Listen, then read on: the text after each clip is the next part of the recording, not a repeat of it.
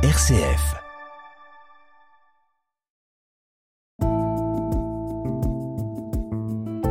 Regard chrétien sur l'actualité. Dorothée Scholz. Bonjour Père Olivier Artus. Bonjour. Vous êtes le recteur de l'Université catholique de Lyon et c'est avec vous aujourd'hui que nous allons porter notre regard chrétien sur les moments forts qui ont marqué l'actualité cette semaine. Et je vous propose pour commencer de revenir sur la COP26 qui s'est achevée vendredi dernier.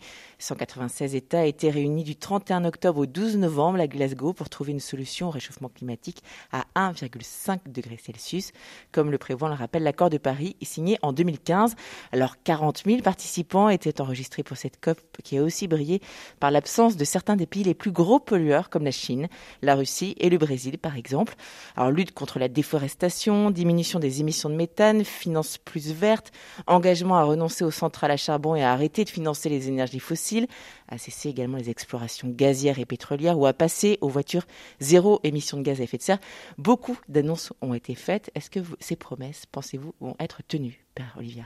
Même si elles étaient tenues, elles seraient insuffisantes. Et ça, c'est la, la, grande difficulté des, résultats de cette COP26, c'est que les, pays les plus pollueurs ne se sont pas engagés. Quand on voit que l'Australie ne veut pas renoncer au charbon, quand on voit que finalement l'engagement sur les énergies fossiles euh, utilise une formule assez faible, que l'Inde, la Chine ne, ne, se sont pas engagés euh, suffisamment au fond pour obtenir un résultat à terme euh, suffisant, euh, on ne peut être qu'inquiet parce que même si l'Europe est très vertueuse et elle me semble l'être de plus en plus, ce sera tout à fait insuffisant pour avoir un effet euh, au niveau mondial. Donc on voit bien qu'avec les promesses de la COP26, euh, l'augmentation prévue des températures n'est plus de 2,7 degrés, mais de 2,4 degrés. Mais 2,4 degrés, c'est quand même l'enfer. Et, donc il y a une vraie inquiétude immédiate, je dirais, pour l'humanité. Et euh, voilà, cette conférence internationale, qui pourtant a mobilisé tant d'États, n'a pas abouti à des résultats suffisants et donc il y a un vrai danger pour l'humanité. On était euh, hier au comité d'orientation de la chaire vulnérabilité de l'Université catholique et donc euh, les membres du Conseil disaient euh, est-ce qu'on donne à notre prochain colloque où il y a un chapitre écologique le titre Est-il déjà trop tard? On le rappelle justement que la promesse de réunir chaque année 100 milliards de dollars depuis 2020 pour aider les pays les plus pauvres est un échec. Est-ce que vous pensez que justement ces, ces, ces annonces sont également un échec? Bah, Je pense qu'effectivement, il n'y a pas eu suffisamment de solidarité nord-sud et il n'y a pas eu non plus euh, suffisamment de partage des responsabilités. Euh, les gros pollueurs souhaitent le rester trop longtemps. Et c'est un vrai problème. On voit bien aussi l'incertitude politique à moyen terme aux États-Unis, c'est-à-dire que le retour à une éventuelle présidence Trump reviendrait à un nouveau déni au fond du réchauffement climatique. Et donc, euh, au fond, on est dans un court-termisme qui est assez inquiétant. Alors direction maintenant la frontière entre la Biélorussie et la Pologne où la tension monte d'un cran après l'attaque mardi de milliers de migrants visés par des canons à eau et des gaz lacrymogènes. Les autorités polonaises ont justifié ces charges accusant certains migrants présents à la frontière d'avoir attaqué des soldats avec des pierres en tentant d'entrer dans le pays. Quel regard portez-vous par Arthur sur cette situation qui marque une tension croissante dans cette crise migratoire? Du point de vue moral, on peut noter deux, deux phénomènes simultanés. D'une part, l'instrumentalisation des personnes par la Biélorussie. Hein, donc, autrement dit, ces personnes sont asservies à un projet politique qui n'est pas un projet très vertueux. Hein, donc, euh, faut effectivement faire ce qui a été fait, c'est-à-dire euh, empêcher que des lignes aériennes euh, transportent des personnes du Proche-Orient ou, du Moyen-Orient dans ce pays pour qu'elles y connaissent ensuite un sort déplorable. Deuxième problème moral, c'est quand même qu'on ne peut pas rester totalement indifférent à 4000 personnes qui sont, par des températures extrêmement froides, livrées à elles-mêmes entre deux frontières. Donc, à mon avis, la, solution euh, du premier pro problème moral est une solution politique. Il faut mettre ce dictateur hors d'état de nuire et hors d'état d'instrumentaliser les êtres humains. Mais ceux qu'il a déjà instrumentalisés, il faut évidemment s'en occuper. On ne va pas les laisser là. Donc j'entends que l'Allemagne est disposée à le faire. Et donc euh, j'imagine qu'Angela Merkel, qui a déjà marqué sur ces questions une ouverture euh, très remarquable, va terminer son mandat euh, sans doute en apportant la solution à ce problème. Et je pense que voilà, elle est, je dirais, euh, en faisant cela, tout à fait fidèle à sa culture chrétienne. Retour en France maintenant, qui reconnaît être officiellement entré dans la cinquième vague avec une épidémie de Covid-19 qui s'accélère, comme l'ont montré les chiffres mardi. Près de 200 000 nouveaux cas quotidiens, soit plus de 7 000 de plus que 7 jours auparavant. Face à la détérioration des indicateurs sanitaires, l'exécutif craint que les hospitalisations liées à la grippe s'additionnent à celles du Covid-19 et conduisent euh, forcément à la saturation des hôpitaux. Alors se faire vacciner contre le Covid-19 et la grippe pour éviter que les deux maladies ne cohabitent, c'est le message que cherche à faire passer le gouvernement et les soignants, alors que les indicateurs, comme on le disait tout à l'heure, se détériorent dans l'ensemble de l'Hexagone. Alors que vous évoquez ces chiffres et quelle est la conséquence de cette crise sanitaire qui dure?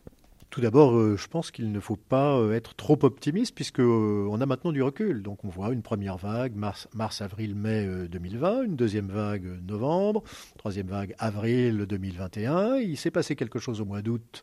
C'est une vague plus, plus faible, donc les premiers effets de la vaccination. Et puis on est quatre mois plus tard, donc c'est à peu près la rythmicité. Hein. tous les quatre mois, il y a une vague.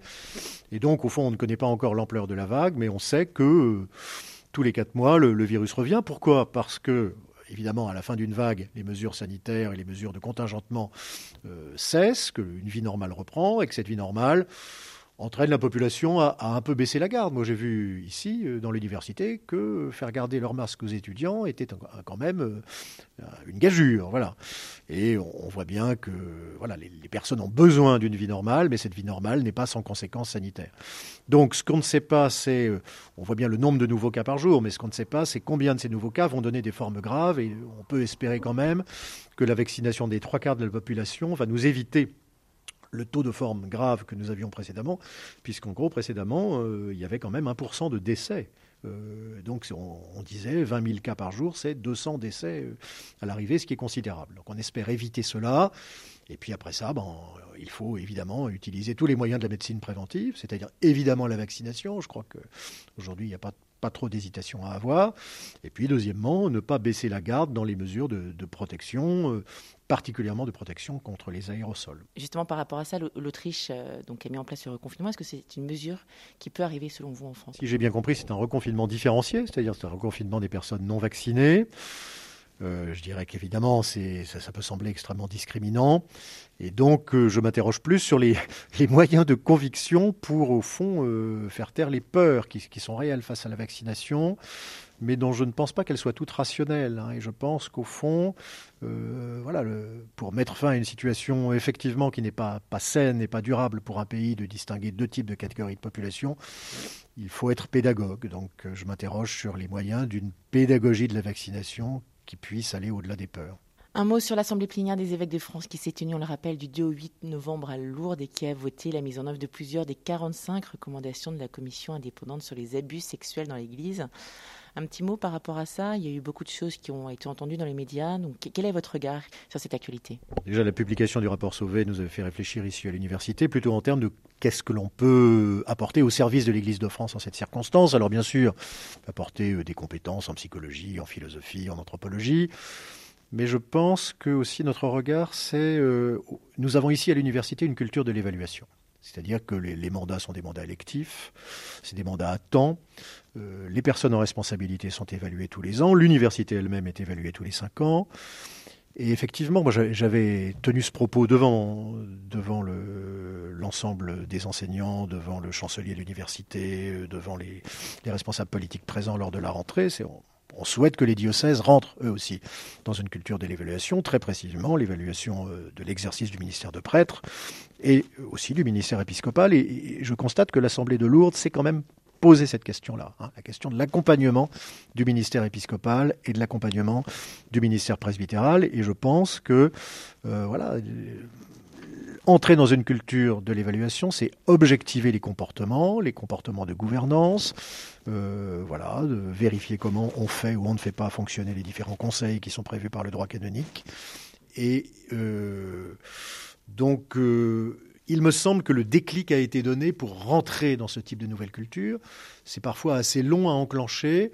Mais je constate que dans l'université catholique, au fond, en dix ans, on a changé de monde grâce à l'introduction de cette culture de l'évaluation. Je, souhaite la même chose au diocèse, vraiment. Pour finir, ce qu'il nous reste juste une petite minute, l'actualité de cette semaine pour RCF, c'est la semaine du Radiodon. Alors, je ne sais pas si vous avez eu l'occasion d'écouter euh, un petit peu notre antenne. C'est une mobilisation un peu spéciale euh, en termes de programmation. On invite nos auditeurs à nous soutenir pendant cette semaine, puisque tout se joue sur ces deux derniers mois de, de collecte, puisqu'on le rappelle, RCF vit grâce aux dons à 70%.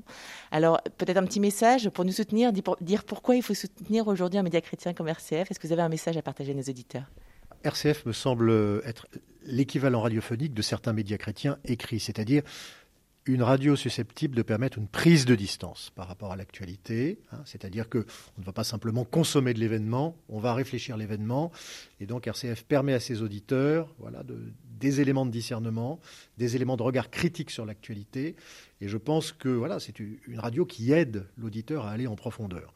Donc évidemment, il faut soutenir RCF parce que euh, voilà, c'est une aide considérable, je dirais, à la vie de l'Église, mais également à la vie démocratique par le recul et le champ que les émissions permettent de prendre. Merci beaucoup, Père Olivier Artiste, d'avoir pris le temps de nous éclairer sur les actualités pour ce gentil message. Il sera partagé à nos auditeurs. Merci beaucoup, très bon week-end.